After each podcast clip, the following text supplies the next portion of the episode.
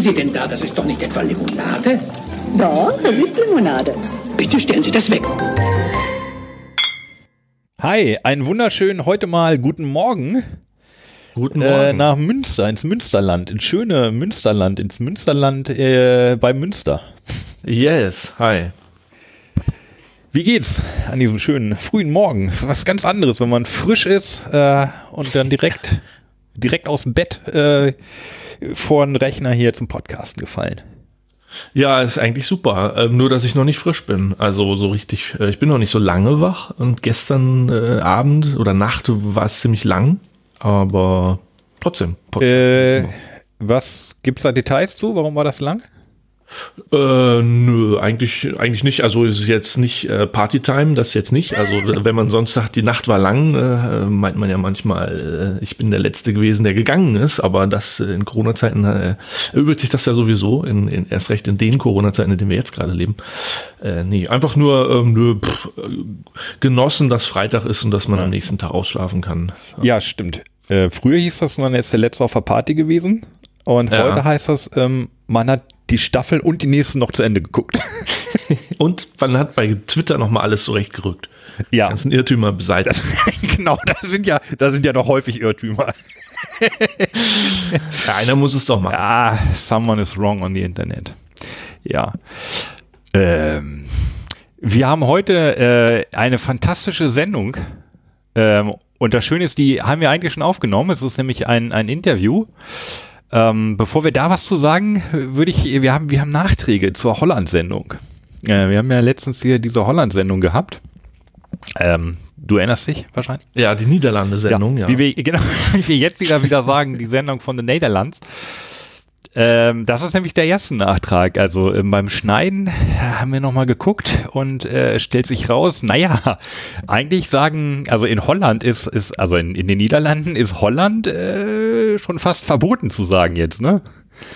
Oder wie hast du das verstanden? Ja, du hast das so gefunden. Ja, na, das kann schon. Ich habe mich da jetzt nicht weiter mit beschäftigt. Das kann schon, das kann schon sein. Das Niederland. Äh, ja, sag mal, nee, wo hast du das gefunden, dass das doch Ich relativ da- wichtig ist? Ja, ich habe da irgendwie einen Zeitungsartikel gefunden, dass ähm, Anfang 2020 ähm, hat anscheinend das Land so ein bisschen rebelliert dagegen, als Holland bezeichnet zu werden. Und dann wurde in die niederländische Verfassung äh, reingeschrieben, dass es ähm, alles eben die Niederlande sind und nicht Holland. Äh, wir packen da nochmal einen Link dann vielleicht in die Shownotes zu dieser Sendung. Dann Ja, ist interessant, ne? diese äh, die Tendenz, die es auch in Holland gibt. Also ich würde jetzt nicht gerade Rechtsruck sagen, das wäre vielleicht ein bisschen übertrieben, aber die haben ja eine konservative äh, Regierung bisher gehabt. Mal gucken, wie es weitergeht mit mit Rütte und so. Aber dieser Nationalstolz, der wächst halt tatsächlich auch. Also ich würde jetzt nicht von ungarischen Verhältnissen sprechen, aber das ist schon interessant. Ne? In Holland, äh, die legen halt auch auf bestimmte Sachen jetzt mittlerweile Wert, die vielleicht vorher äh, eher egal waren. Oder dann auch ganz erschreckend, ne, dass die ähm, das nur am Rande ja irgendwie krampfhaft jetzt versuchen, die ganzen Touristen aus Amsterdam wieder rauszudrängen. Also die finden das mittlerweile alle ganz doof, dass da so viele Touristen rumlaufen. Und ich meine, wer mal in Amsterdam war äh, im Sommer oder so, der, der äh, stimmt natürlich dazu, dass das unglaublich überfüllt ist und die Straßen unglaublich dreckig sind. Und da ist Party äh, permanent und ich glaube, wenn du Amsterdamer bist, dann nervt das auch. Aber es ist krass, ja. Und vielleicht hängt das damit auch so ein bisschen zusammen, ne? dass sie jetzt Das- sagen, ja. die doofen Deutschen sollen nicht mehr Holland sagen. Äh, wir sind eine stolze Nation namens Niederlande. Das ist auch eine spannende Frage, ob das eigentlich ein rein ähm, äh, so eine deutsche Eigenschaft war. Also was sagen denn die, die, die Belgier oder die, die Franzosen? Wie bezeichnen die denn das Land und die Region? Da, wenn, also wenn das einer hört und Bescheid weiß, vielleicht der Maha oder so. Welche Region meinst du jetzt? Äh, Naja, also ob die, ob die Franzosen das zum Beispiel auch machen oder gemacht haben, dass, ähm, also dass sie eher Holland sagen oder ob Ach so. Was, was heißt, also was heißt sozusagen Holland beziehungsweise die Niederlande, was heißt das auf Französisch und was wird benutzt? Ja, ich glaube tatsächlich wörtlich übersetzt. Ne? Ähm, ich komme gerade nicht auf den Namen. Ach stimmt, das heißt, ähm, Niederlande im Grunde. das ja. heißt ähm, Land, Land flach irgendwie. Ja, Ja, Französisch genau. Ganz, Ja, ja, das stimmt schon. Nee, Holland, das kann sein, dass es nur so eine deutsche Sache ist. Ja. Das kommt, äh, weiß ich auch nicht so richtig. Ich fahre nach Holland. Hm. Und dann meinen sie gar nicht da am, am Meer, dieses, diese Provinz. Ja. Sondern, egal. Ja. Naja gut, Ja. also das, ähm, das sei gerade gestellt, ähm, die Niederlande, wenn man in den Niederlanden ist, besser Niederlande sagen und woanders am besten auch immer Niederlande. Aber die Limo ist trotzdem doof. Teils, teils. Teils, teils. Ähm, genau. die einen sagen so, die anderen so. da, da, da ist uns ja gerade in Bezug, wo du, wo du gerade sagst, Regierung, äh, da ist uns da ein kleiner Kuh geglückt. Ich weiß, das haben vielleicht viele gar nicht gemerkt, aber eine Stunde nachdem die Holland-Sendung veröffentlicht war, äh, ist, äh, ist die Regierung zurückgetreten. So. Ja, Marc Rutte, ja. Ist der Marc? Ja. Ja, da habe Ja, so, ich so, so kann es so kann's sein. Ja, und äh, ja, da genau. Das mussten wir dann natürlich auch vertwittern. Äh, sehr schön. Das, ähm, ja. Ähm, ansonsten haben wir auch, wir haben ein paar Rückmeldungen bekommen und ein bisschen was ist noch eigene Recherche, äh, was, was zu der Sendung gehört. Der Marcel, schöne Grüße, hat sich gemeldet und gesagt, doch, in Holland gibt es ein Pfandsystem. Ähm, das ist aber schwer durchschaubar. Also er hat es wohl nicht durchschaut bekommen. Die, also er hatte den Eindruck, sie nehmen nur große und oder nur große Plastikflaschen zurück. Ähm, genau, also wir wissen es, wir wissen es nicht, nicht wirklich genauer. Also als Tourist, wenn du mal irgendwie da eine Weile bist, kriegst du es anscheinend auch nicht so ganz raus. Vielleicht ist es ähnlich kompliziert wie in Deutschland. Das ist ja, wenn man sich das wirklich Mhm. anguckt, ist ja äh, hammer schwierig. Also es, es, aber es gibt eins, das ist ja schon mal ein gutes Zeichen.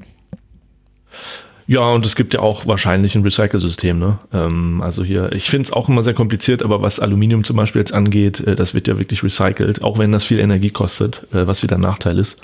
Aber zum Beispiel bei den Nespresso-Kapseln, da ist das ja immer sehr große Streit. Viele sind ja einfach äh, weg von Nespresso wegen der Aluminiumkapseln. Und äh, ich habe jetzt heute noch gelesen, heute Morgen, weil ich neue Kapseln bestellt habe, auf der Seite nochmal nachgelesen, dass die mittlerweile in Deutschland bei einer Recycle-Rate von 100 Prozent sind. Oder Rücknahmequote, glaube ich, in Deutschland. Nicht überall auf der Welt, aber äh, genau. Okay. Kannst Das du denen das Holland. zurückschicken? Das kann man da auch in den Läden abgeben. Da gibt's ja nicht so viele Läden von, von Nespresso, nur ganz wenige, aber man kann denen das auch da vor die Tür stellen oder da reinbringen. Ähm, ich tue es halt immer in gelben Sack. Und ähm, in Holland mit den ganzen, also wir haben ja wirklich sehr viele Dosen gehabt in der Holland, äh, Niederlande-Folge. Nee, glaube Da haben wir, und äh, ich glaube, letzten Endes, klar, das ist nicht unbedingt alles Pfand, aber es wird zurückgenommen, ne? es wird recycelt. Also Aluminium, Aluminium ist ja ein wertvoller Rohstoff, den, den, den gibt man ja nicht wie, wie noch vor 50 Jahren irgendwie auf eine Halde oder so. Es ist ein wertvoller Rohstoff, ja, wobei ich mehrfach gehört habe, dass auch die gelben Säcke auf der Halde leider landen. Also dass das, das Recycling kommt, ja, also da müsste man sich eigentlich auch mal genauer. Wo, wer, wo ist Peter lustig, wenn man ihn braucht, dass er sich das mal genau anguckt. Ja, Ähm, kenne mich leider auch zu wenig aus. ob das wirklich, ja, also ich, manchmal habe ich das Gefühl und auch gehört irgendwie, ja, das kommt aber auf dieselbe Halde wie der Restmüll und äh, mit Recycling ist da irgendwie nicht viel. Es ist mehr so ein bisschen Augenwischerei und Geldmacherei. Ich hoffe, ich irre mich. Also ich hoffe, dass ich Ja. hoffe, es ist in Wirklichkeit anders, weil tatsächlich wir trennen natürlich auch, ne? Also Papier, Ja. Restmüll, gelbe Tonne und nee, das war's. Oh, Und Kaninchenfutter. ja. ja. So und dann ähm, äh, zu den zu den Getränken habe ich auch äh, einiges. Also das Mogu Mogu, Mhm. äh, da gibt es in in da gibt es tatsächlich 20 Sorten von. Wow. Also äh, genau, du hattest ja neun schon gefunden und ich habe Ja. dann auch mal so ein bisschen rumgegoogelt und es gibt die Seite getmogumogu.com. Ja, Ähm, das ist eine amerikanische Seite und die versenden auch nur nach Amerika leider. Ähm, da stehen geschlagene 20 Sorten. wow. Äh, da gibt's, da gibt's echt, echt alles von. Das, äh, das, das fand ich ganz spannend. Du kriegst die in Deutschland auch, hatte ich mal geguckt, leider nur palettenweise und nicht gemischt. Also so eine Palette mit 20 verschiedenen würde ich sofort bestellen, einfach aus Neugier. Äh, aber eine, eine Palette mit, ähm, das sind immer 24 Stück von nur einer Sorte, ja, so toll fand ich es jetzt doch nicht. Ja, für die, die nicht die letzte Folge gehört haben, Mogu Mogu war dieses Zeug, wo so Stückchen drin rumschwimmen, die man dann mit essen muss und auch rumkauen muss und deswegen nennen das Gattechu. Gattechu. Das sind diese kleinen Bröckelchen aus, äh, was war das, Kokosnussöl, also gepresstes Kokosnuss, Kokosnuss. Du standst total drauf, ne? Ich fand's so mittelmäßig. Ja, ge- ja, genau, so war's. Also ich, äh, ich habe ruckzuck die ganze Flasche leer gehabt und ich habe auch immer schön gechewt. Ich hatte da, ich hatte da Spaß dran. Ja, Und also ich glaube, wenn man es in Mixer tut, hast, hast, hat man auch Marmelade. Also da war ja, das, ja, das müsste, könnte man auch mal machen, dass man die, dass man sich mal das auskippt und dann Flüssigkeit von Brocken trennt. ja, Ich glaube, da ist sehr wenig Flüssigkeit und sehr viel Brocken drin gewesen. ja. Aber äh, Ja, ist mal was Neues, ist was anderes, ist cool. Also ich unterstütze das ja, denn da mal neue Sachen probiert werden und nicht einfach nur die 2578. Cola gebraut wird, äh, gebraut wird, sondern mal irgendwie sowas probiert wird. Das finde ich immer grundsätzlich cool. Ja. Und du hattest ja auch damals, äh, du hattest ja die leckere Mango mitgebracht. Mango ist ja sowieso. Ja. Also die war, ich fand das, ja, ich fand das echt gut. Mhm. Ja, lustig. Ähm, dann, und ja, der, dann haben wir die über die Chubby. Die Chubby äh, war ja Mhm. für uns unerträglich. Ich glaube, die haben wir kurz einmal genippt und dann auch gesagt, ja, danke. Ja. Der haben wir ein bisschen Unrecht getan. Mhm. Also weiß ich nicht, ob wir ihr wirklich Unrecht getan haben, aber tatsächlich hat die im echten Leben, wenn man sie frisch kauft, hat die Kohlensäure. Ah ja. Okay. Ähm, das hatten wir ja so ein bisschen vermutet in der Sendung. die war jetzt ein Jahr alt, ne? Die standen ein Jahr in der Ecke. Genau, die war ein Jahr alt und stand in einer, in so einer, das war ja so eine Plastikflasche, ein Plastikfläschchen und da ist irgendwie anscheinend die Kohlensäure rausdefoniert über die Jahre, äh, über die, über die Monate. Ja. Und ich könnte mir vorstellen, mit Kohlensäure schmeckst du die Süße nicht ganz so arg. Das kann sein, ja. Dass das ein bisschen besser so runter, runter geht, wenn es noch ein bisschen prickelt und schäumt. Ähm, und äh, tatsächlich hier, äh, du kennst ja jemanden, der, dem die lecker geschmeckt hat auch, ne? Das muss man Ja. mal sagen.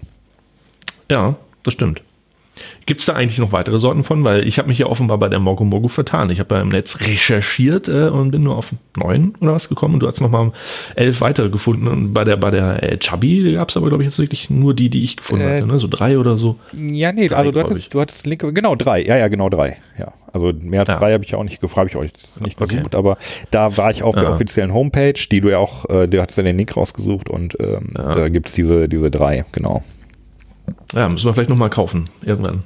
In, in Holland. Äh, in den Niederlanden. Wenn wir, genau, wenn wir uns auf unserer großen Limonadentour durch Deutschland sind, äh, über, von Amsterdam über Vielang, äh, nach Hamm bis runter nach München, Ja. dann äh, holen wir uns die nochmal. Also die holländische Grenze ist von hier etwas mehr als eine Stunde entfernt. Also von daher. Ja, von Düsseldorf auch, vielleicht eben, sogar noch stimmt. näher, ne? Also Ja. kann man mal, kann man mal rüberspringen. Ja, der Albert Heijn ist ja weg da. Das ist ja ist schade. Ja. Schade. Ähm, zu der Real Fruits, nee, Real Tropical Fruits mit Basilicum Seeds. Wie hießen die Ja. nochmal? Basil. Bas ba Basil Seed. Basil. Basil, genau. Da ähm, ist mir eine Frage eingefallen, die mir in der Ja. Sendung nicht eingefallen ist, sondern ähm, warum keimen die Kerne nicht? Äh, Warum ja- keimen die in der Limonade nicht? Warum ja, das keimen stimmt. die nicht? Also sie haben, sie haben Wasser. Ich glaube, Zucker Ja. können sie wahrscheinlich auch in Maßen gebrauchen, aber sie keimen nicht. Ich vermute, Also ja. Ja. Nee, sag, was, was vermutest du? ja, ich vermute, äh, dass man die erhitzt hat vielleicht vorher, damit die nicht mehr keimen und ab, einem gewissen, äh, ab einer gewissen Temperatur äh, kann die kann der Keim, kann die DNA dann nicht mehr so richtig funktionieren, weil die kaputt ist. So war es vielleicht? Ich, ich glaube auch. Ich glaube, die sind tot. Die sind getötet. Getötete Basilikum. Gerne. Wie die Alge, die wir, die, die du hast ja auch nochmal Wiederbelebungsversuche. genau. Ich habe ich hab versucht, äh, die Alge zu retten, aber Ja. sie war tot. Ja. Alge, Alge, Alge. Vielleicht tatsächlich ist das auch Absicht. Also wenn tatsächlich Ja, in klar. Algengetränk, aber das fällt mir jetzt auch erst auf, ne? Ja. Ach nee, also im Algen, klar, im Algengetränk sollte sie tot sein, damit sie nicht weiter algt. Dann hast du nachher nur noch Alge in der Flasche. Aber Ja. mir ging es ja um das Algenpulver. Mhm. Aber das ist, das war auch tot. Ja. Ja, was ich da aber auch interessant finde, oder fast noch, noch interessanter ist, diese ähm, Basilikumsamen, ja, äh, okay, warum keimen die nicht? Aber die andere Frage, die ich mir mal da stelle, ist, warum sinken die eigentlich nicht runter? Die schwimmen ja permanent überall im, in der Flasche, also auch oben und in der Mitte und so. Das stimmt. Ähm, und es gibt ja so, so Essig zum Beispiel, wo dann auch Sachen drin rumschwimmen. Da habe ich mich schon immer gefragt, warum sinkt das nicht runter? So ganz verstanden habe ich es immer noch nicht, aber ich glaube, es hat was mit der Dichte dieser Samen zu tun. Die haben genau dieselbe Dichte wie die Flüssigkeit drumherum. Das heißt, sie sind durchtränkt von dieser Flüssigkeit und deswegen, ne? Irgendwie so. Aber also richtig äh, Sinn macht das für mich immer noch nicht. Stimmt. Also sicherlich, es hat natürlich mit dem Gewicht zu tun. Das auf jeden Fall.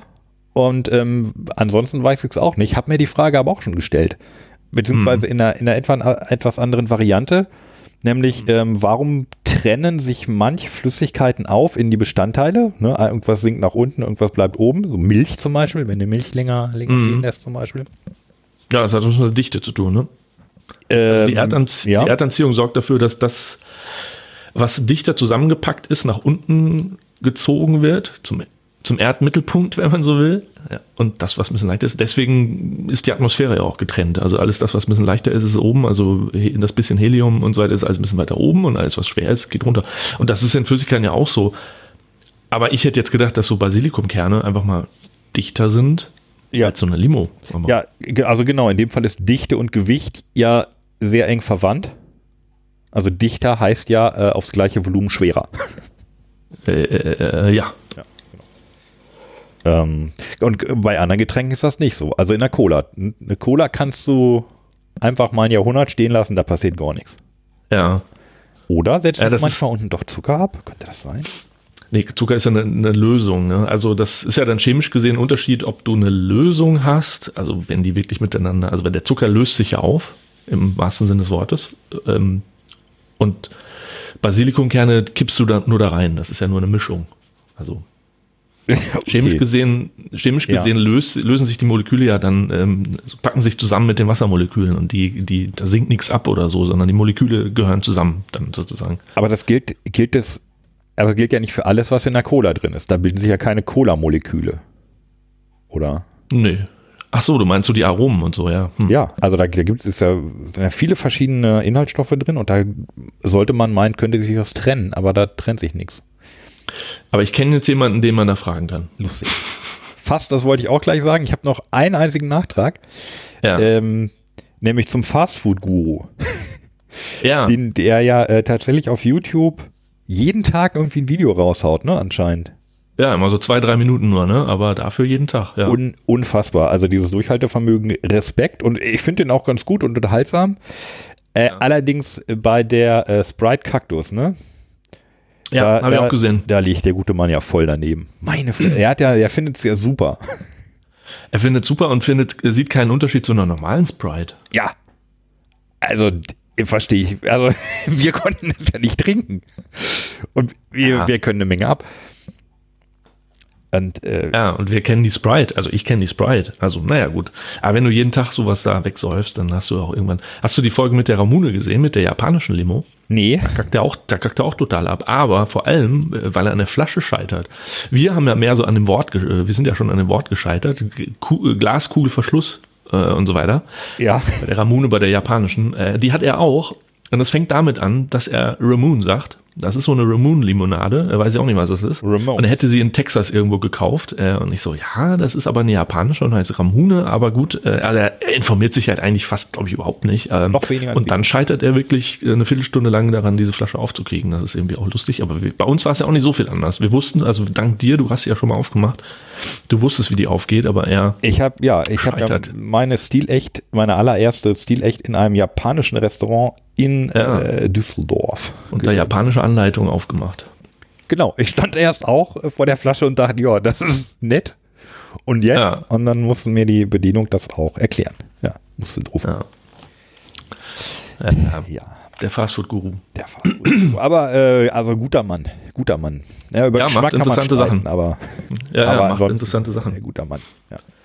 Ich, eine Geschichte habe ich auch noch, die mir jetzt die Tage begegnet ist. Ich konnte es erst nicht glauben. Ich dachte, das wäre irgendwie der ähm, Postillon oder so. Aber ein amerikanischer Journalist hat ja jetzt ähm, irgendwie hat einen Tweet abgesetzt mit einem Foto dabei oder ein paar Fotos und hat erzählt, dass die, ähm, dass er mit einem Kollegen zusammen 2019 oder so äh, beim President, Ex-Präsident Donald J. Trump war im Oval Office und hat auf dem, äh, auf dem Schreibtisch irgendwie einen Knopf gesehen. Haben auch Fotos von gemacht und so. Und dann hat er wohl, äh, haben sie mal recherchiert, was das ist oder gefragt, was das für ein Knopf ist. Und das ist, war tatsächlich so, dass äh, Donald Trump diesen Knopf install hat installieren lassen, damit er immer, wenn er da drauf drückt, eine Diet Coke bekommt. und den äh, hat jetzt der Nachfolger abbauen lassen. Ernsthaft? Zu Okay. großer Verwunderung.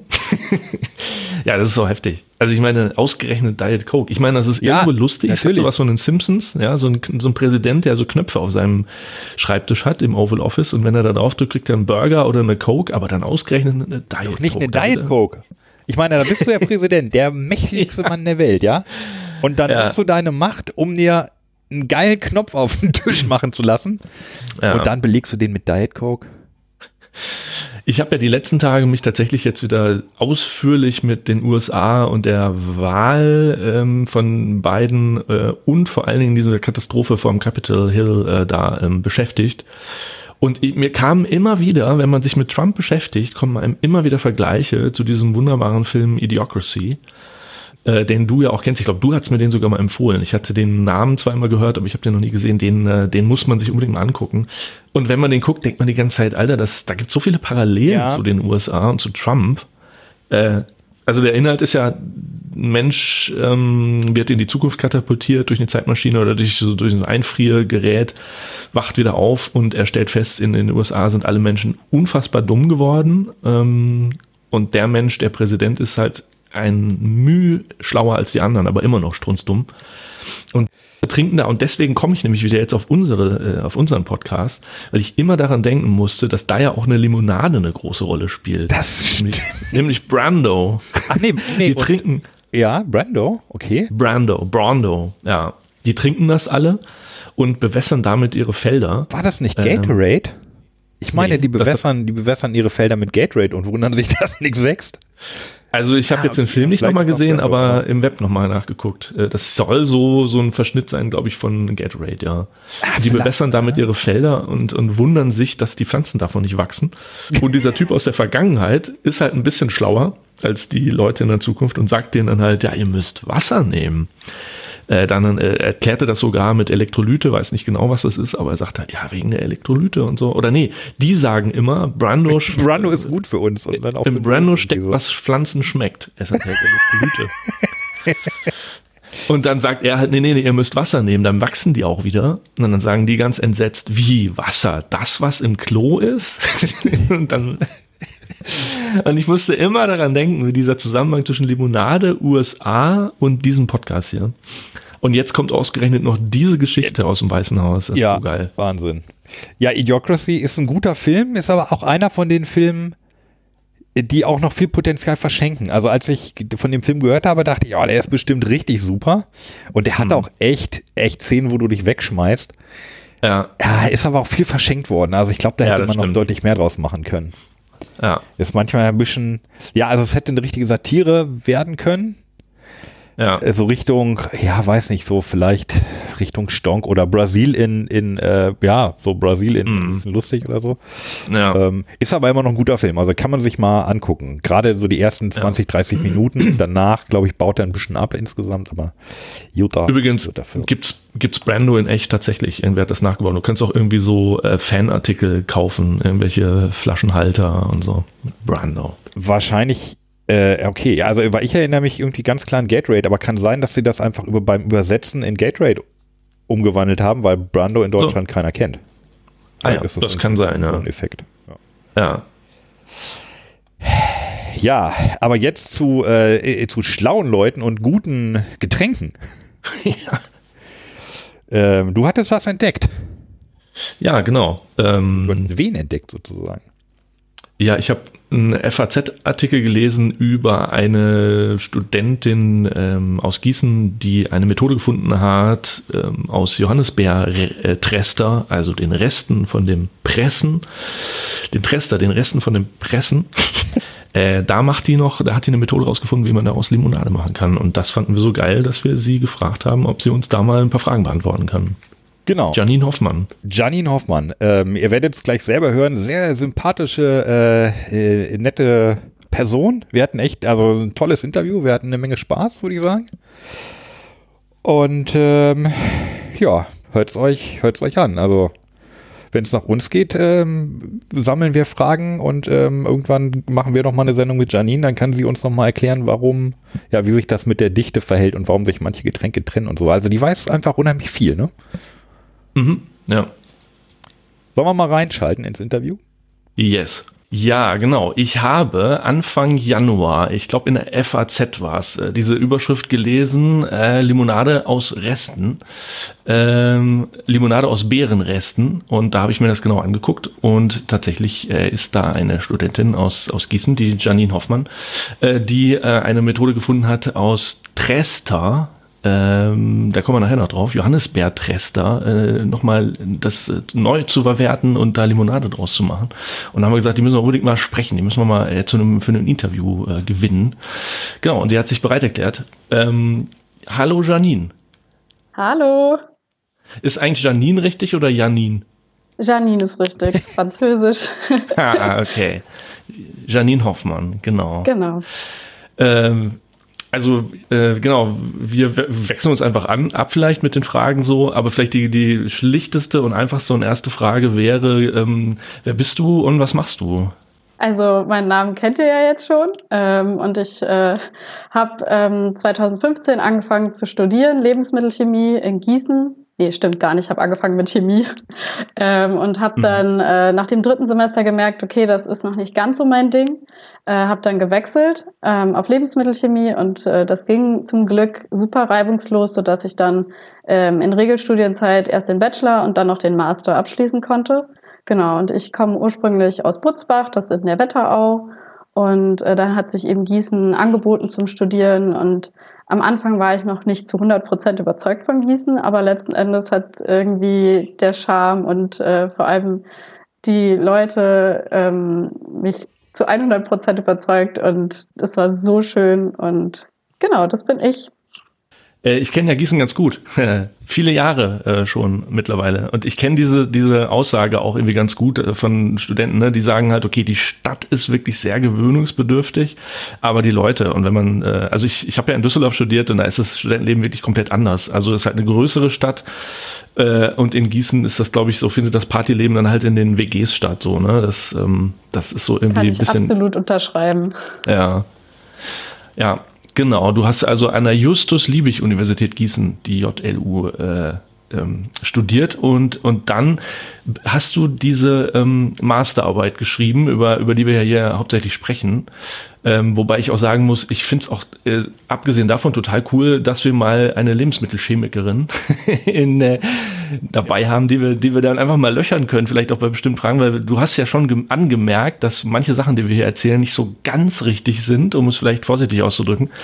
Also Stichwort hier, ich, ich rede immer äh, gerne und fälschlicherweise von Milligramm auf 100 Milliliter und so weiter. Also bei Zucker, ne, sieben, das sind natürlich sieben mhm. Gramm auf 100 genau. Das finde ich super, dass du uns da korrigierst. Also wenn du da noch mehr solche Sachen hast, wo wir, du hast, glaube ich, ein bisschen quer gehört, wenn, gerne. Also dann sag, hau raus.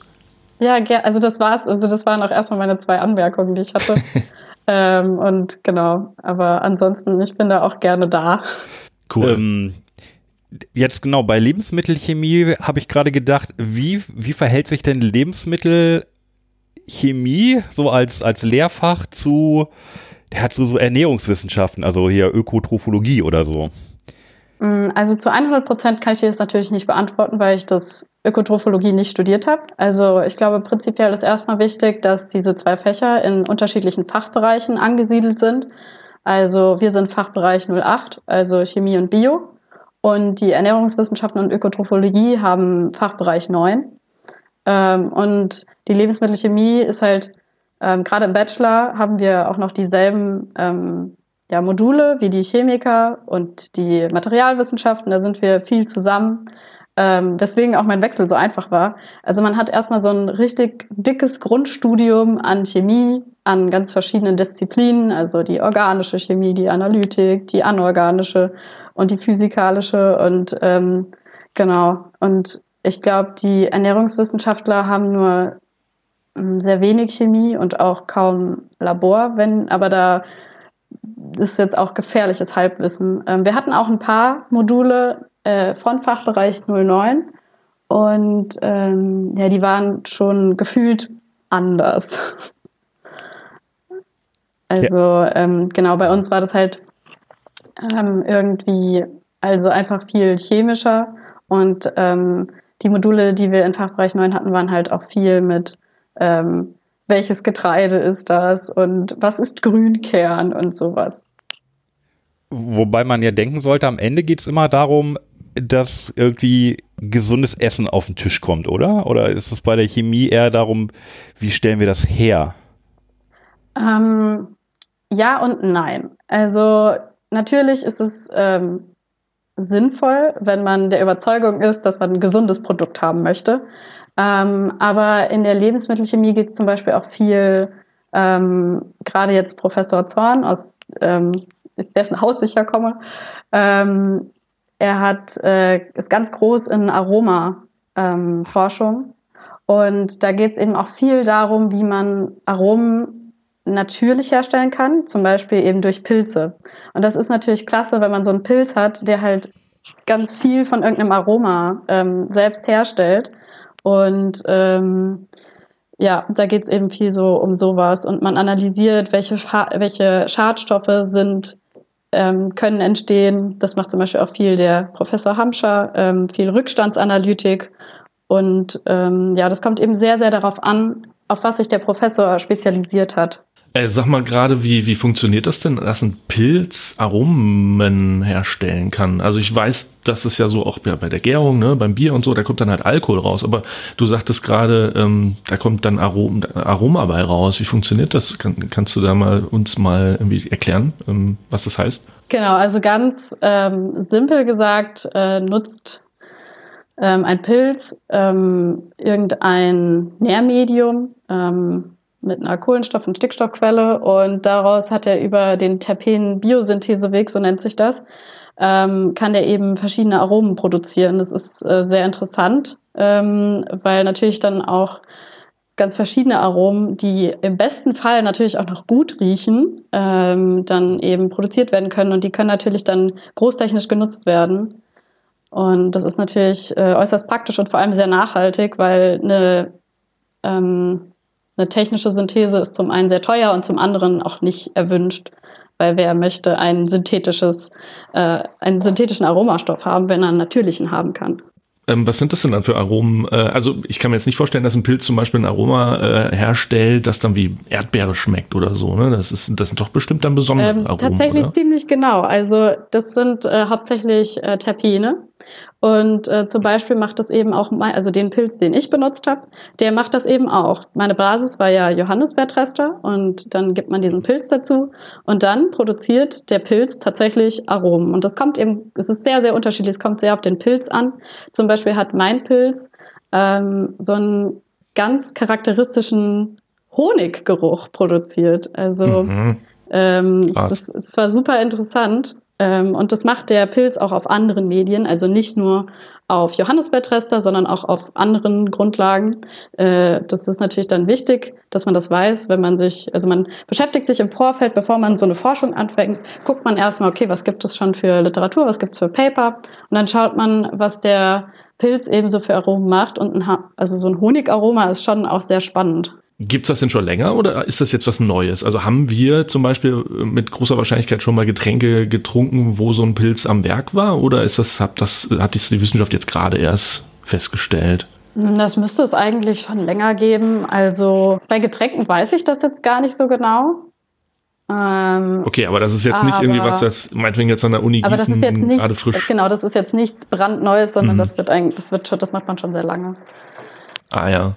Ist das so, dass man dann sozusagen Pilze nimmt, die, die man schon kennt? Oder sucht man Pilze oder gibt es sogar eine Möglichkeit, die Pilze zu beeinflussen? Also wenn man jetzt so ein, so ein sagen wir mal, so ein Honig, so ein Honigpilz hat, dass man dann sagt, ja, ich hätte jetzt aber eigentlich gerne, ähm, dass er mir hier ähm,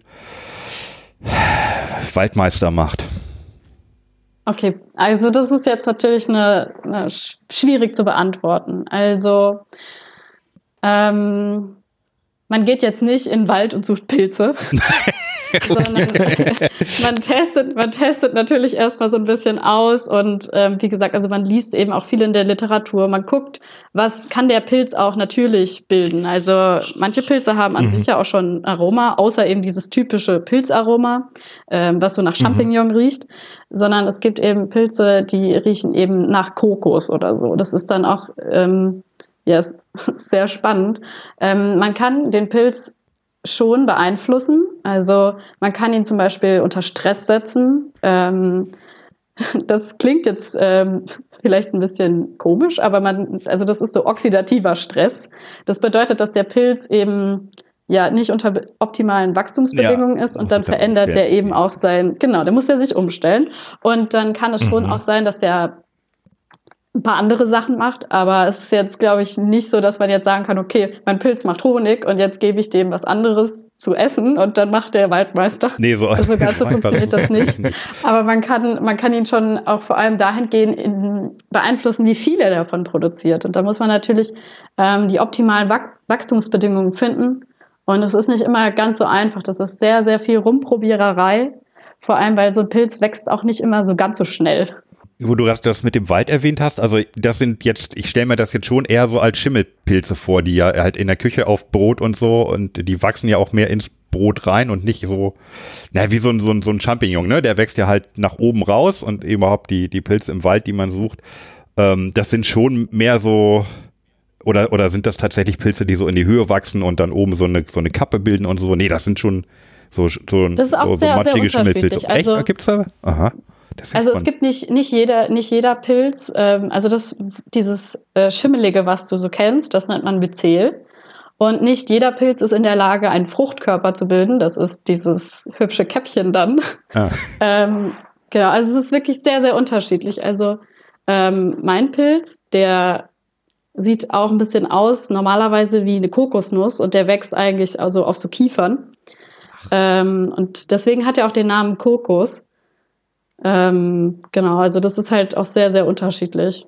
Aber tatsächlich ein Pilz, den Diese man mit, mit losem Auge so sehen könnte und auch, auch anfassen. Genau, der sieht so, ein, bisschen so ein, bisschen aus wie eine Kokosnuss. Ein kleine, kleine, kleines Kügelchen dann. So ein, ey, ja. ja, man hat, nee, das ist tatsächlich auch relativ groß. Also in, Ach, ähm, das ist ein traditioneller Heilpilz und zwar hat man den zum Beispiel in China, hat man auch einfach so als äh, Fu Ling nennt sich das. Und dann hat man das schon, ähm, das schon seit Jahrtausenden isst man den da. Ähm, und das nennt man auch das Silber der chinesischen Medizin. Mhm. Und dieser, dieser Pilz deiner Wahl ähm, heißt Wolfiporia Kokos, ist das richtig? Oder? Genau, Wolfiporia Kokos. Das ist richtig. Und ich vermute mal, das ist nach, nach, nach irgendeinem Biologen benannt oder was? Also Wolfi, Wolfiporia ist, äh, ist ja nee, wahrscheinlich die werden kein nach, also die werden nach ihren Klassen benannt. Also ähm, Aha. genau, also die, das ist die der gehört zur, ähm, zur Klasse der Basidi Basidium mycota und, äh, mhm. Entschuldigung, der Abteilung der Basidium mycota. Ähm, das sind die Ständerpilze. Und ähm, genau, mhm. also die werden dann halt eben so benannt nach irgendetwas. Also da gibt's dann so ein Schema und dann gibt's auch nicht nur den Wolfiporia Kokos, sondern auch den Wolfiporia irgendwas. Und genau, das Kokos mhm. kommt jetzt zum Beispiel eben von der Kokosnuss und es kommt eben darauf an, von welchem, also woher die stammen. So quasi wie so ein Familienstammbaum. Ah ja, also Kokos nicht, weil er so schmeckt oder so, sondern weil er so aussieht, hast du gesagt, ne? Wie genau. Kokosnuss. Ja. Und wie, wie kamst du dann da drauf, dass man mit diesem Pilz was Spannendes anstellen kann in, in Sachen äh, Johannisbeer? Also, ähm, das war jetzt nicht konkret meine Idee, sondern also meistens läuft es, ich weiß nicht, ob das jetzt überall in der Naturwissenschaft so ist, aber ähm, meistens läuft es so ab, dass äh, der Professor hat ja irgendeine, ja, der hat ja irgend, irgendein Themengebiet, in dem er sich eben spezialisiert hat. Und dann, mhm. dann gibt es da eben verschiedene ähm, Doktorarbeiten. Und mhm. dann entwickeln sich aus diesen Doktorarbeiten meistens auch noch so, ich sag mal, Abkömmlinge. Und genau so ist mein Projekt auch entstanden. Und zwar arbeitet äh, meine Betreuerin Svenja ähm, eben viel mit dem Wolfiporia Kokos. Und dann ist denen eben aufgefallen, dass der eben also dass der ein ganz gutes Aroma bildet, auch mit äh, Johannisbeertrester. Und so kam die auf die Idee, dass man daraus ja vielleicht ein Getränk machen könnte, weil das eben schon ganz gut äh, an sich schon so war. Und ähm, genau, dann hat Svenja das angeboten. Ich habe mich darauf beworben und äh, durfte begeistert dieses Thema ähm, ja, übernehmen. Und, und, und was hast du dann gemacht? Also genau, also ähm, an sich äh, wurde das Thema, erstmal wurde daraus eine Bachelorarbeit, ähm, in der die geguckt haben, ob das überhaupt funktioniert. Das hat Lisa Kepler gemacht und sie hat ähm, ja erstmal geguckt, okay, äh, das, sie hat erstmal eine Medienoptimierung gemacht, also angefangen, kann man das denn überhaupt machen? Und dann hat sie erstmal so Feldversuche gemacht und musste gucken, äh, okay, ist das überhaupt möglich? Und äh, das Erge Endergebnis war dann, ja, das ist ganz gut. Und meine Aufgabe war, das Ganze dann noch fertig zu optimieren und zu gucken, ob das Ganze dann ähm, auch so prozessiert werden kann, wie eben auch in der Industrie. Und das ähm, zu Beginn habe ich erstmal eine Marktanalyse gemacht, äh, um zu schauen, okay, was gibt's für Produkte, wo gehen die Trends hin? Und Ja, ähm. Mhm. dann habe ich eben festgestellt, dass vor allem so viele neue Limonaden eben versuchen, eher wenig Zucker zu nehmen und, äh, und auch Zuckerersatz, zum Beispiel Agavendicksaft oder ja ebenso Alter, Alternativen zu klassischem äh, raffinierten Zucker. Ähm, genau, und dann war eben ähm, Hauptgesichtspunkte der Optimierung erstmal natürlich Geruch und Geschmack, ganz simpel, weil es muss ja am Ende schmecken. Und dann habe ich äh, angefangen ähm, zu schauen, wie viel Trester muss ich äh, verwenden und auch welchen Trester. Dann habe ich verschiedene Zucker ausprobiert, also ganz viele, aber letzten Endes war tatsächlich klassischer Zucker am besten. Und dann musste ich auch gucken, ähm, wie viel, also wie viel von dem ganzen Zucker dann eben drin sein sollte. Und dann war eben auch sehr wichtig, ich musste auch immer wieder die Fermentationsdauer anpassen. Und äh, das war natürlich dann ein bisschen tricky, immer zu gucken. Da musste ich mal ganz viel probieren. Okay, wie schmeckt das jetzt an dem Tag? Wie schmeckt das an dem Tag? Und äh, dann, wenn ich das für gut empfunden habe, habe ich das dann auch ähm, einem Panel von 20 Prüfpersonen immer vorgeführt. Die mussten das Ganze dann immer bewerten, also Geruch Mhm. und Geschmack. Und dann ähm, mussten die auch dann immer gucken, okay, wie intensiv ist zum Beispiel die fruchtige Note und Genau, über all diese Daten habe ich dann so dann die optimale Zusammensetzung gefunden. Und dann habe ich geschaut, ob ich das Ganze auch in größerem Maßstab machen kann, weil natürlich im Labor ist alles sehr begrenzt groß und man probiert natürlich erstmal im kleinsten Maßstab. Und dann bin ich eben immer größer gegangen und ähm, habe dann am Schluss wirklich mit riesigen Kolben rumhantiert und ich musste auch die ganze Arbeitsgruppe, die mussten dann die ganzen Schüttler für mich freiräumen, äh, weil meine riesen Kolben da alle drauf passen mussten. ähm, Die Limo-Produktion. Genau. Ja, und dann haben wir das dann auch äh, nach Geisenheim gebracht, weil wir mit denen äh, eine Kooperation hatten. Und das war auch super cool, weil dann konnten wir gucken, okay, können wir das Ganze enzymieren? Kann man das äh, filtrieren und dann eben auch pasteurisieren und carbonisieren? Und am Ende hatten wir tatsächlich eben ein Produkt in der Flasche, eine richtige Limo, ähm, die, ja, die man ja auf dem Foto sieht.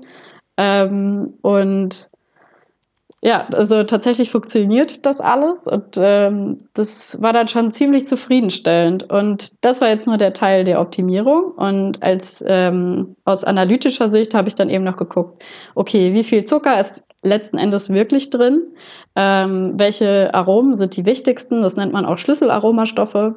Das heißt, äh, ja, welche eben am meisten den Ge Geschmack und eben vor allem den Geruch prägen. Und ähm, Genau. Und auch so ein bisschen die organischen Säuren habe ich mir angeguckt. Ja. Ähm, vielleicht gerade noch mal einen Schritt zurück. Ähm, Trester, sag noch mal gerade genau, ähm, was das ist für, für vielleicht Leute, die das nicht sofort wissen. Ja, also äh, Trester ist ähm, der Pressrückstand. Also das entsteht bei der Saftherstellung von vor allem eben Beeren, wie eben hier jetzt der schwarzen Johannisbeere. Und das sind dann Schalen hauptsächlich, aber eben auch die Kerne und auch teilweise so ein paar kleine Ästchen oder so, die halt auch noch mit dabei sind. Und ähm, ja, die sind eben ziemlich hoch tatsächlich. Also ähm, man hat bei Johannisbeeren nur eine Ausbeute von circa 60 Prozent an Saft und der Rest Mhm. ist halt Rest. Der Rest Und äh, das ist natürlich ziemlich viel, was äh, letzten Endes nicht genutzt wird. Und äh, gerade da der das Thema äh, Nachhaltigkeit aktueller denn je ist, ist natürlich wichtig, dass man anfängt umzudenken und dass man das eben nicht einfach nur äh, ja wegschmeißen kann oder für ja Mhm. oft wird sowas als Dünger oder Viehfutter oder sowas verwendet, aber eigentlich ist es ja noch genauso gut wie die Beere selbst. Und deswegen Ja. ist das halt ein ziemlich cooles Projekt, einfach zu sagen, okay, wir nehmen das, weil das ist ja immer noch ein wertvoller Rohstoff und führen das der Ernährung zurück. verstoffwechselt der Pilz denn dann alles oder hat man dann aus dem Rest, aus dem man noch was gewonnen hat, wieder noch einen Rest? Also das ist äh, einfach richtig. eine Rest, Also Restereduktion man- quasi. Gen genau, also man hat eine, man kann eben, man hat dann am Ende immer noch einen Rest Ähm, aber ich würde sagen, dadurch, dass man den Rest ja schon ziemlich gut genutzt hat, ist es schon ziemlich, also dann ist die, die, der Rest, der dann übrig bleibt, ist auf jeden Fall noch kleiner. Kann man den ja zum Beispiel als Tierfutter nehmen? Ja, man könnte, also, aber ich glaube, ich darf da gar nicht, Entschuldigung, äh, man darf da, glaube ich, ich weiß nicht, ob ich da so arg drüber reden darf, aber es ist noch in, ähm, es steht noch zur Überlegung, diesen Rest auch noch für etwas weiter zu verwenden. Ja, wollen wir nicht, wollen wir nicht vorgreifen. Ich habe irgendwo noch gelesen, dass das Trester in der Schweiz auch Trash genannt wird. Und da habe ich mich gefragt, wahrscheinlich kommt das englische Wort Trash da auch her, irgendwie, oder? So altenglisch, keine Ahnung. Trash. Oder das kann ich dir jetzt leider nicht sagen. habe ich jetzt auch nicht erwartet. Aber sag mal, gerade noch mal eine Frage. Du sagtest, du sagtest vorhin bei der Beschreibung, was du gemacht hast, äh, dass du verschiedene Zuckersorten ausprobiert hast. Ist das denn jetzt so, dass du zu diesem Trester noch Zucker dazu tust? Weil so ich als Laie würde jetzt denken, da ist ja genug Zucker drin und der Pilz geht hin und verstoffwechselt diesen Zucker. Aber es klang jetzt so, als wenn du da noch mal extra Zucker reintust. Genau, ich tue ich tu da noch Zucker rein. Einfach aus dem Grund, also die schwarze Johannisbeere ist ja unglaublich sauer und äh, so adstringierend. Also Weinkenner wissen das jetzt, was das ist. Also ich erkläre es kurz. Das äh, ist so dieses Gefühl, wenn einem so das Wasser aus der Zunge so rausgesaugt Ah. Das ist so, weißt du, was ich meine? Also so, so ein bisschen aber auch und dann so ein leicht pelziges Gefühl auf den Zähnen. Oh. So, das ist schwarze Johannisbeere. Das ist, was man auch beim Spinatessen hat. Das ist so ein bisschen die Oxalsäure und die Phenole machen so dieses Adstringierende. Ähm, und Ja, das String. kenn ich, Genau, das hat halt sehr so- genau. Also wenn du mal die, Ja, wenn genau. du die, die Folge zur Wunderbeere mal hören möchtest, da mache ich gegen Ende den Fehler, mir einen, äh, einen Teelöffel Zitronensäure, also pur, in den Mund zu stecken. Ah, dann hab, ja, da zer- jetzt verstehe ich auch die Anspielung. Und ähm, dafür haben mir meine Zähne ein bisschen übel genommen. Zu Recht. Ja, absolut. Zu viel Zitronensäure ist nicht gut für die, für die Zähne. Ja, vor allem nicht so geballt und pur und so. Also das hat echt, das hat schon, schon oh, vier, fünf Tage gedauert, bis das, dieses stumpfe Gefühl da wieder wegging. Uh, schlecht. Aber was war jetzt nochmal die Frage? Äh, warum du da Zucker reintust? Ach Das so, ja, genau. Also an ähm, sich ist die Beere halt super sauer und überhaupt nicht süß. Also hast du schon mal schwarze Johannisbeeren pur probiert? Oh ja.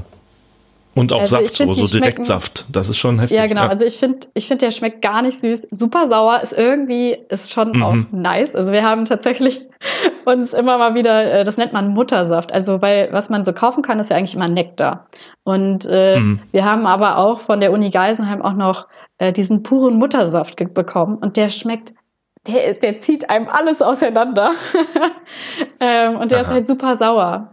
Und letzten Endes, deswegen muss ich ein bisschen Zucker auch dazugeben, auch für den Pilz, damit der besser wächst. Ähm, aber letzten Aha. Endes ist der Hm. Zuckergehalt sehr niedrig. Überraschend niedrig dafür, dass Okay. es doch recht süß schmeckt. Das wäre jetzt nämlich, Nämlich? Die, die nächste wichtige Frage. Wie schmeckt es denn?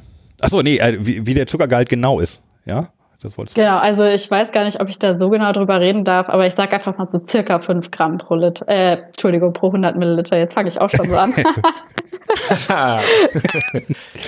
okay, also streng genommen keine Limonade. Genau, streng genommen keine Limonade, aber das ist genau, das ist absolut richtig. Äh, ja, also das Ding ist, dass diese Leitsitze, die sind natürlich rechtlich nicht bindend, aber sie werden Mhm. schon so als Grundlage genommen und auch was so Verbraucherauffassung geht. Also ja, das Ding ist, das kommt halt daher, es ist halt traditionell. Zum einen brauchte man Zucker, um das Ganze haltbar zu machen. Zum anderen war früher Zucker halt ein sehr wichtiger Inhalt, also sehr teurer und wertvoller Inhaltsstoff. Heute natürlich nicht mehr. Ähm, aber das ist halt so, das kommt so aus diesem traditionellen. Ich verstehe auch nicht, warum die das jetzt nicht geändert haben. Das ist mir ein Rätsel. Aber Und so. ja, aber ich denke mir ja, dann nenne ich es halt Erfrischungsgetränk und nicht Limonade. Ja. Und hast du denn, wenn man dann so auf deinem auf dem Foto, auch von der Pressemitteilung von der Uni, sieht man das ja, da äh, guckst du ganz stolz in die Kamera mit deiner Flasche äh, Johannisbeer-Limo. Und hast du das dann jetzt irgendwie auch äh, schützen lassen oder so? Oder wie geht das? Also kannst du da jetzt ein Patent drauf anmelden oder so? Oder macht das die Uni? Ähm, also prinzipiell gehört das natürlich, ähm, all meine Forschung und all mein Wissen gehört natürlich dem Professor sozusagen. Also ich habe ja auch eine Mhm. Also Verschwiegenheitsklausel unterschrieben. Ähm, und wie das Ganze weitergeht, das steht noch so ein bisschen in den Sternen. Ähm, also Okay. ziemlich sicher ist, dass da äh, ein Paper draus wird. Also meine äh, Betreuerin veröffentlicht das. Ähm, Genau, und äh, wie es dann weitergeht. Also es ist in Planung, dass das Ganze ähm, großtechnisch auch produziert wird. Allerdings ähm, mussten dafür noch sehr viele Sachen abgeklärt werden und ähm, ja, das ist wohl, glaube ich, noch, Okay. ein, noch ein relativ langer Weg. Aber ich hoffe natürlich, äh, dass es am Ende tatsächlich auch so im Regal stehen wird. Wäre auf jeden Fall sehr wünschenswert. Ja, das wäre super, genau. Mhm. Das wäre jetzt auch meine Frage gewesen, ob das Ganze auch ähm, tatsächlich noch zu einem käuflichen Produkt wird, was wir jetzt so mal, also normalerweise ne, in den zahlreichen beiden anderen Interviews, die wir bis jetzt gemacht haben, haben wir das Getränk immer auch dabei gehabt, um das es ging. In dem Fall ist es einfach so nicht erhältlich. Aber das ist der Plan, ja. Also es gibt Leute, die gerne, die, also das soll in Mengen produziert werden und dann steht das auch im irgendwann im Regal vielleicht. Ja, also genau. Ich, ich habe die größte Hoffnung. Ich glaube, es ist, also realistisch ist es auf jeden Fall. Ja. Und du hattest ja auch gefragt, wie es schmeckt. Wie- da wie- äh, genau. sind wir gar nicht weiter drauf Äh, eingegangen. genau. Und zwar schmeckt das Ganze. Vanille oder nach, also weil Ähm, du sagst auch Honig und so, das ist so leicht. Genau, also ich persönlich finde, es schmeckt eher nach roter Johannisbeere, was ich jetzt persönlich absolut gut finde. Deutlich angenehmer. Ähm, es schmeckt natürlich angenehm süß, ähm, leicht säuerlich, aber so, so eine gute Säure und eben leicht nach Honig, aber eben auch so ein bisschen nach Waldfrucht. Und ähm, genau, das war auch so das, was hauptsächlich meine Probanden empfunden haben. Okay, und also eben auch schwarze Johannisbeere. es schmeckt nach einem Spaziergang durch den Wald. Ne? Du hast Beeren, du hast Bienen äh, und du hast so, so Wald. Ja, vielleicht noch ein Schuss, äh, was hatten wir hier? Fichten. Fichte. Was wir noch gar nicht erwähnt haben, ist, du hast ja mit dieser Masterarbeit den Forschungsförderpreis der Baumann-Gonza-Stiftung äh, gewonnen und damit, ich glaube, der ist mit 1200 Euro dotiert. Also insgesamt, glaube ich, mehr, aber du hast den ersten Preis gemacht. Ist das dann Geld, Genau. was du privat kriegen kannst oder gehört das dann gleich dem Institut? Greift sich das dann auch der Prof ab oder wie ist das? Ähm, also da das ähm, tatsächlich ging es da um allein um die Masterarbeit und deswegen hatte ich jetzt äh, das Glück, dass das Preisgeld auch nur mir alleine zusteht. Cool. Cool. Mhm. Sehr schön. Ich hatte zu äh, ganz am Anfang zu Aromen noch eine Frage. Also tatsächlich äh, Ja. die Frage, was ist überhaupt ein Aroma? Und in dem konkreten Fall von dem Pilz, wenn er, wenn ihr sagt, er produziert das, äh, wird das sozusagen gasförmig frei oder ist das, ist das eine Flüssigkeit, die man irgendwie dann in Tropfen sammeln kann? Oder also wie, wie, wie raubt man dem Pilzen das Aroma dann ab? Okay, also äh, ich fange erst mal an. Also Aroma, das ist ähm, jetzt, also Aromen sind an sich äh, flüchtige Verbindungen. Ähm, deswegen können wir sie riechen. Und ähm, oft denkt man ja auch, dass man, wenn du jetzt eine Limonade probierst, dass du das, was du schmeckst, dass das der Geschmack ist. Also all das, zum Beispiel nach jo schwarzer Johannisbeere. Aber eigentlich ist das das, was man über die Nase wahrnimmt. Nämlich Retronasal. sowohl, ähm, genau, orthonasal und retronasal. Ähm, das kann man also entweder ganz normal durch die Nase oder es wird eben durch das Kauen äh, freigesetzt und so nimmt man das dann eben durch den Rachenraum wahr. Und so kommt das Ganze dann zum Riechepithel. Und ähm, genau, das sind an sich erstmal Aromen und ähm, es funktioniert so, dass man Pilze in der Regel erstmal auf äh, Platte kultiviert, also so wie man sich das vorstellt, eben hier mit so Pet- Petrischalen und dann wächst er da auf so einem Gummiagar zum Beispiel. Also das ist so, so, ne, das ist so gummiartig, äh, auf ähm, Agar wächst er dann. Und äh, dann setzt man den dann um in Flüssigkultur. Das nennt man dann Submerskultivierung. Ähm, das bedeutet, man äh, setzt den dann ähm, in ein flüssiges Medium. Und dann hat man, äh, das ist dann die Vorkultur. Und dann kann man eben den dann in das Medium hineinsetzen, in das man das gerne hätte. Und dann gibt er das einfach in die Flüssigkeit ab. Okay. Und so beraubt man dem Pilz sozusagen sein Aroma, weil der das in die Flüssigkeit dann abgibt. Wir hatten schon oft in der Sendung, irgendwie das hinten drauf stand, mit natürlichen Aromen und so und ein andermal stand drauf, äh, so und so Extrakte, weiß nicht, Kaktus, Kaktusextrakt oder weiß ich nicht, ne? Wo ist denn da der Unterschied? Ge- Genau, also wenn du das natürliche also Aroma hast, dann entweder wurde es zum Beispiel aus dieser, zum Beispiel aus der Frucht oder aus was auch immer gewonnen, oder es wird eben äh, synthetisiert, also durch äh, eben zum Beispiel durch Pilze. Ähm, Mhm. Oder eben bei so Extrakten, da hast du halt wirklich äh, das aus der Frucht meine Da ich. Aber quetsche ich das eine ist Frucht jetzt auch raus, ne? Halbwissen. Genau, also bei so einem Extrakt müsste das eigentlich wirklich aus der Frucht ähm, sein. Und natürliche Aromen und künstliche Aromen, na, das hast du ja im Grunde schon angedeutet. Also natürliche Aromen ist im Grunde ja, wenn ich dem, dem äh, Pilz da jetzt sein Aroma klaue und künstliche ist, wenn ich wirklich äh, anfange, chemisch Genau, da richtig Moleküle synthetisch. zusammenzubauen, Genau. Ne? Mhm. Das macht man zum Beispiel auch. Macht ihr das auch? Vanille ist zum Beispiel, nee. Äh, bei Vanille zum Beispiel ist das auch, glaube ich, so ein klassisches Beispiel, dass man Vanille halt, Vanillin kann man synthetisch wirklich in, in, in Ja. unglaublich großen Mengen herstellen. Aber Vanillin Mhm. aus der Vanilleschote zu holen, ist äh, wirklich, das ist wie Gold. Und gibt es Leute, die den Unterschied schmecken? Ja. Ähm, also, naja, chemisch ist das das Gleiche. Also, Ah, okay. Ist, da ist kein Unterschied. Ja, aber äh, es gibt ja immer Leute, also tatsächlich, das ist ja, gibt's ja in allen Gebieten, dass Leute behaupten, etwas zu hören, fühlen oder zu schmecken, wo andere Leute sagen, hä? Also da hier Leute, die sich eine HiFi-Anlage hinstellen und dann mit Gold kabeln. Was also physikalisch jetzt schwer zu begründen ist, dass es anders klingen soll. Oder ja, auch irgendwie, ob, ob Fleur de Sel jetzt noch was anderes ist als äh, Salz aus dem Bergwerk. Vielleicht, weil da noch Ja, ein bisschen, ja, das ist also vielleicht da, auch dieselbe, meinetwegen, das ist, ja. glaube ich, dieselbe ähm, Diskussion wie mit Zucker. Ähm, ob der Zucker jetzt aus der, äh, aus der Dattel kommt oder also Oder oder. Kokosblütenzucker, Ach. genau, also, also letzten Endes ist es halt immer noch Saccharose. Und ähm, ich glaube, der Vorteil zum Beispiel bei ähm, Kokosblütenzucker und Konsorten ist, dass da einfach noch ein paar Mineralstoffe dabei sind, was das Ganze letzten Endes ernährungsphysiologisch ein bisschen gesünder macht. Aber unterm Strich ist es halt immer noch Saccharose. Ah, okay, Kuchen, Kuchen, Kokosblütenzucker ist auch Saccharose, weil ich mein, ich hätte mal gehört, dass Kokosblütenzucker der, also hat, der Name für, also das Das Xylit eigentlich was anderes ist und das könnte auch Kokosblütenzucker sein, aber, oder? jetzt gucke ich nach. Das interessiert mich jetzt. Ja, sonst haben sie mir ja, ich, ich bin unschuldig, sonst haben sie mir Quatsch bei Alnatura erzählt. Also häufig haben die auch einfach eine andere Zuckerzusammensetzung, dass die zum Beispiel auch einfach mehr Fructose haben und mehr Glucose. Ähm, aber letzten Endes ist halt Zucker immer noch Ist, Zucker. ja, ist alles immer Zucker, ne? ja. Ja, das sage ich ja auch immer, aber dann kommt, dann, dann legen die Leute mal Wert darauf, dass da Rohrzucker drin ist und so. Hm. Ja, das, Das ist sowieso, das finde ich auch sehr interessant. Also das ist wirklich chemisch wirklich das Gleiche.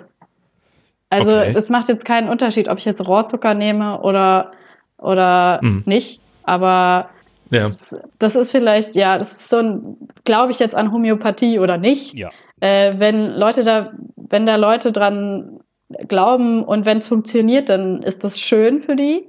Und dann Mhm. ist es ja wunderbar, wenn es am Ende für alle funktioniert. Und dieser, dieser Ja. Mais, dieser Maiszucker oder Maissirup, ist das auch dasselbe? Ähm, Mais, das, ist das nicht dieser High Fructose? ja, genau, das ist irgendwas, wo uns jetzt gesagt wird, ja, der Genau, das überschwemmt dann- uns das aus dürfte- Amerika. Genau, das dürfte dann viel, viel, also das ist eben, wie der Name schon sagt, äh, sehr fruktoseintensiv, ähm, also Fruchtzucker. Also ähm, ich meine, das hat dann einen niedrigeren glykämischen Index, ist besser für, für Diabetes oder so ähnlich. Ähm, ja, das Problem ist aber auch, meine ich, da gab es auch mal eine Studie zu vom BFR, habe ich, glaube ich, dazu mal einen Artikel gelesen, ähm, dass das aber letzten Endes auch wiederum schädlich ist. genau. Also letzten Endes ist, glaube ich, das Ergebnis einfach weniger Zucker. Also Ja. es ist halt wirklich so. Es ist Zucker, ist am Ende Zucker. Und äh, auch wenn ich jetzt Süßstoffe nehme, ist noch schlimmer. Also ich meine, natürlich verstoffwechselt der Körper die nicht, aber die bleiben dann halt für eigentlich immer im Abwasser, weil die eben nicht verstoffwechselt werden. Ähm, ich würde sagen, es ist sinnvoll, darauf zu achten, wenig Zucker zu sich zu nehmen und ähm, auch so beim Kochen, beim Backen und auch viel, auch einfach ähm, zu schauen, wie, wie verarbeitet ist mein Produkt und äh, ist da jetzt vielleicht unnötig viel Zucker drin, aber das, die Problematik kennt man ja, dass Zucker ist halt billig und dann macht man halt noch ein bisschen Zucker rein und dann brauche ich keine wertvollen Rohstoffe verschwenden. Das ist privat aber auch nicht anders, ne? Also wenn du willst, dass deine Muffins ordentlich schmecken, oh, dann hier im Rezept steht 50 Gramm, aber ich mache mal 70. Echt? Ich mache mal weniger. Okay. ja, sehr schön. Außer wenn es um Zimtschnecken geht, da mache ich auch die doppelte Füllung rein. aber. Rohrzucker. Ähm, Sag mal, die, eine Frage, die wir auch immer wieder äh, haben. Zucker aus der Zuckerrübe. Ja, Ja, Entschuldigung. Rübenzucker. Okay, ja. Eine Frage, die wir uns auch immer stellen, hm, soll man das jetzt gekühlt trinken oder nicht? Also bei Limonaden. Viele schreiben es ja sogar drauf, ne? Also am besten gekühlt äh, trinken Fall. und so. Ja, warum? Ja, ganz klar. Also ähm, das ist auch so eine Sache. Also ähm, Geschmack und Geruch hängen maßgeblich von der Temperatur ab. Also natürlich auch vom pH-Wert etc. und auch so ein bisschen auch vom Luftdruck. Und aber das können wir jetzt erstmal außer, außen vor lassen. Aber wenn also in der Regel ist Limon eine Limonade ist ja ein Produkt, was äh, entwickelt ist für den kalten Verzehr. Und dann ist das auch entwickelt genau dafür, wie das eben schmeckt, wenn es kalt ist. Und deswegen war mir das zum Beispiel auch sehr wichtig, dass ich, wenn ich meine Verkostung gemacht habe, dass äh, das Produkt immer kalt ist. Das war natürlich ein bisschen schwierig wegen Corona und dann durften die immer nur einzeln oder teilweise auch eben dann nur zu zweit Mhm. oder zu dritt äh, zu mir kommen und dann probieren und dann Mhm. äh, war das immer ganz schwierig, das dann auch noch äh, zu machen, dass es dann halt noch kalt ist. Aber es ist genau, es ist wichtig, dass es kalt ist. Ah. Aber bei normalem Essen ist das ja nicht so, ne? Also bei normalem Essen sagt man noch, dass der Geschmack sich richtig entfaltet, erst wenn das warm ist. Also, also Fett zum Beispiel und so, das muss ja dann so richtig Ja, schön. genau. Ja, das ist also zum Beispiel, ich glaube, ein gutes Beispiel wäre zum Beispiel Eiscreme. Äh, Eiscreme schmeckt ja, wenn's, wenn die geschmolzen ist und so wärmlich, sage ich jetzt mal, dann schmeckt Mhm. die so Mhm. unfassbar Mhm, süß, ja. richtig. Also es ist nicht mehr lecker, Ja. weil die eben dafür ausgelegt ist, dass sie kalt ist. Auch, ähm, auch das Fett wird ja entsprechend ausgewählt, dass es bei der Temperatur eben so Ja. zart schmelzend ist.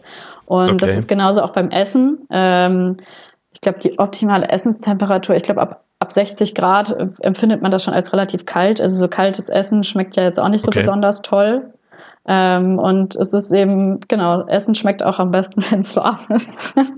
Ähm, das Okay. ist interessant. Also das entspricht ja auch genau einer Beobachtung, die, die wir hier im, im Laufe des Podcasts immer wieder hatten, dass die Get- Getränke, die wir dann durchprobieren, wenn das, gerade wenn das viele sind, trinken wir natürlich die Flaschen nicht alle aus während der Sendung, sondern da haben dann am nächsten Tag noch welche und dass die am nächsten Tag tatsächlich ganz anders schmecken.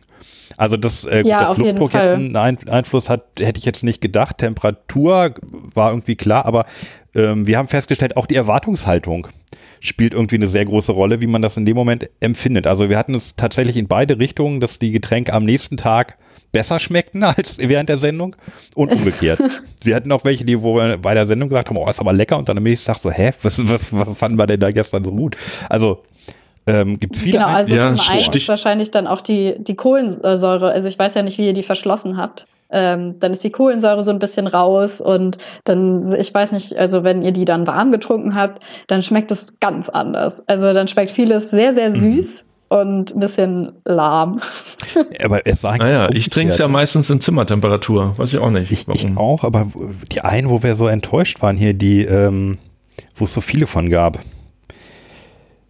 Ähm, hier diese Bio-Dinger. Ja. Now? Nein. Nau, genau. Die Nau die, aber nicht. Die, die, Nau- doch, die so. Nau, die fanden wir alle relativ lasch, obwohl wir die schon warm getrunken haben. Ja, aber einen Tag später war das genau dasselbe Phänomen. Da Stimmt. mochte ich sie plötzlich. Die waren also viele von denen besser, mochte ich ne? plötzlich wieder. Ja. Ja, die waren dann besser. Aber hier Stichwort äh, Luftdruck, das ist schon auch interessant. Also es gibt ja auch diese Theorie, warum trinken im Flugzeug plötzlich alle irgendwie äh, Tomatensaft? Und da habe ich irgendwann auch mal eine Erklärung gelesen, also da versucht sich jemand dann daran abzuarbeiten, dass er halt auch sagt, naja, da ist der Luftdruck höher. Ich habe es nicht ganz verstanden, aber das geht so ein bisschen in, de- in diese Richtung, was du sagst, ne? Dass der Luftdruck vielleicht gar nicht so unerheblich ist. Also finde ich ja krass, wenn das so wäre. Ja, also es sind immer viele Faktoren. Es ist ähnlich wie im Labor, da muss man auch auf einiges achten, was man auch oft einfach gar nicht kontrollieren kann. Ähm, Mhm.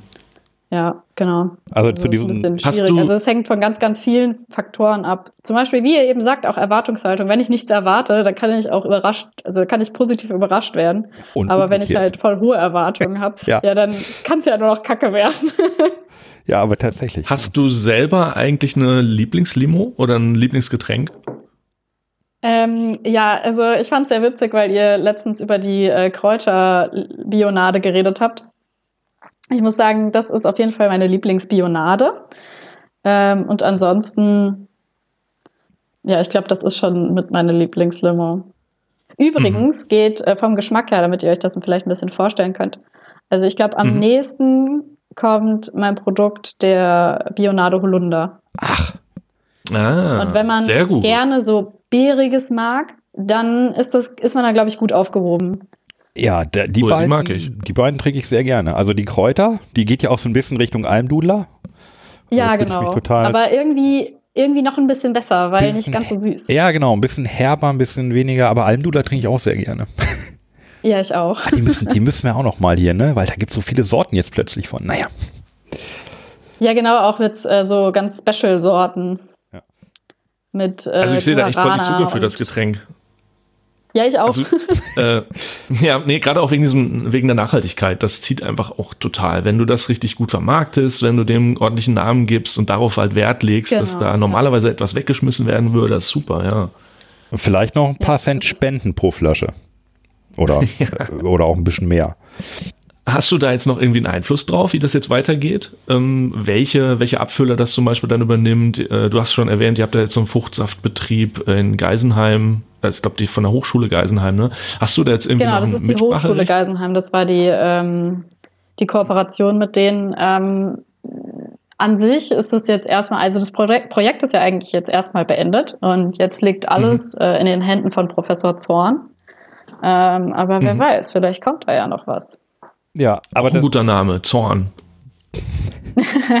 da- das ist ja die spannende Frage und steht ja auch sicherlich dahinter hinter Verschwiegenheitserklärung und so. Ist das Verfahren, um das äh, insgesamt herzustellen, ausreichend kompliziert?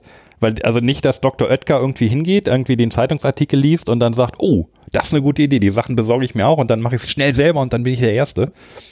Also gerade Also das Dr. Ding ist, ähm, die, die Entwicklung hat ja super lange gedauert. Also das, das so zu optimieren, wie es ist, ist natürlich, also das war schon auch, ich meine, darüber habe ich eine Masterarbeit gemacht das ging ja schon.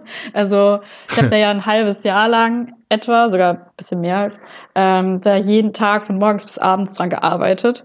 Ähm, aber ich denke, es ist kompliziert genug, dass jetzt da niemand sagt, oh wow, das mache ich jetzt selbst. Ähm, weil man dafür auch erstmal die ganzen Utensilien braucht. Ähm, ja, deswegen, ja, ich glaube, bei der Verschwiegenheit geht es eben auch viel darum, äh, was noch weitere ähm, Projekte von Professor Ah, Zorn okay. sind. okay. Der hat also noch mehr, ähm, noch mehr am Start, was vielleicht mal lecker wird.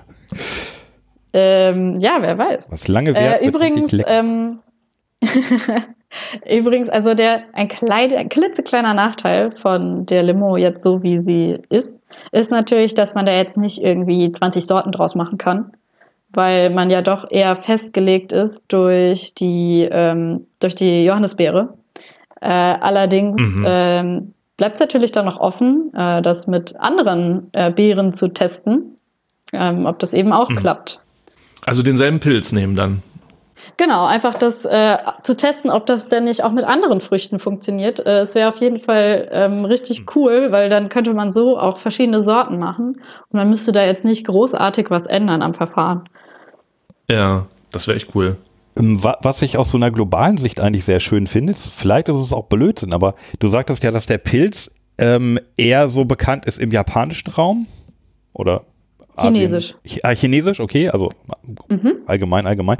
Und ähm, ich weiß nicht genau, wo die Johannisbeere herkommt oder wächst, aber wenn man jetzt mal sagt, dass er, dass es hier so unser europäischer Raum ist, dann ist das natürlich eine schöne Kombination ne, aus dem asiatischen und europäischen Ursprung irgendwie und dann tut man das zusammen und dann kommt ein leckeres Getränk bei raus. Mit viel Ja, Arbeit. auf jeden Fall. Genau, also der, der ähm, die Johannisbeere wächst auch in Deutschland, also natürlich, aber sie wird auch in Deutschland angebaut, aber der, der Hauptproduzent dafür ist Polen. Ja, lassen wir mal gelten als Europa. Ja, bleibt halt nur noch zu hoffen, dass wir das Getränk immer mal trinken können. Bin ich mal echt gespannt. Wenn, wenn du da irgendwie absehen kannst, dass du es mal wieder kriegst, ähm, da aus Geisenheim oder so, sag mal unbedingt Bescheid. Äh, wenn- Ja, geil, also ich habe wir das, ja schon, ähm, genau, ich habe das ja schon äh, angemerkt und äh, ich versuche das irgendwie zu organisieren, dass wir das vielleicht mal hinkriegen. Ähm, Mhm. Genau, ich schaue mal, was da so möglich ist mit meiner Betreuerin. Cool. Und natürlich, wenn wir mal wieder Fragen haben für einen Podcast, das kommt äh, mit Sicherheit immer wieder vor, zu, zu solchen Themen, wo du dich ganz gut auskennst. Das wäre natürlich cool, wenn wir Ja. dich dann nochmal fragen können. Absolut, ich, ich bin da gerne Ansprechpartner. Sehr cool. Ja, ja, aber da, also da kommen wir ständig vorbei, ne? Also so, hm, wie? Aber wir kommen halt auch, naja, dann kommst du ständig an rechtlichen Fragen vorbei, an ähm, ja, man hat dann auch, auch physikalische Sachen, aber ja, da man kommt dann, an, wundert man sich immer an, an was wir alles vorbeikommen im Podcast. Dabei geht es nur Ja, um, um ja, lecker doch Limonade trinken, eigentlich. Ja, das ist auch so ein bisschen das, wofür wir ausgebildet werden. Also gerade, weil wir reden ja jetzt so viel über Professor Zorn, jetzt müssen wir auch mal über Professor Hamscher reden, den gibt's nämlich auch noch. Äh, und dem ist es halt besonders wichtig, dass wir, weil er ist hauptsächlich für den Master zuständig. Ähm, und ihm ist super wichtig, dass wir später mal, wenn Verbraucher Fragen haben, dass wir adäquat und ähm, wissenschaftlich fundiert antworten können, ohne Verbraucher irgendwie zu verängstigen oder sonst irgendwas, sondern eben neutral und sachlich äh, zu antworten. Deswegen, das passt schon so. also ich bin Cool. da, ich stehe da gerne äh, zur Seite. Ja, super. Ja, sehr schön. Aber dann auf jeden Fall so schon mal vielen, vielen Dank, äh, dass du uns hier ein paar Fragen beantwortet hast zu deiner Limo, Ja, aber gerne doch. die du ja sozusagen. Es hat Spaß Cool. gemacht. Ja. Super, sehr schönes Interview, vielen Dank. Gerne doch.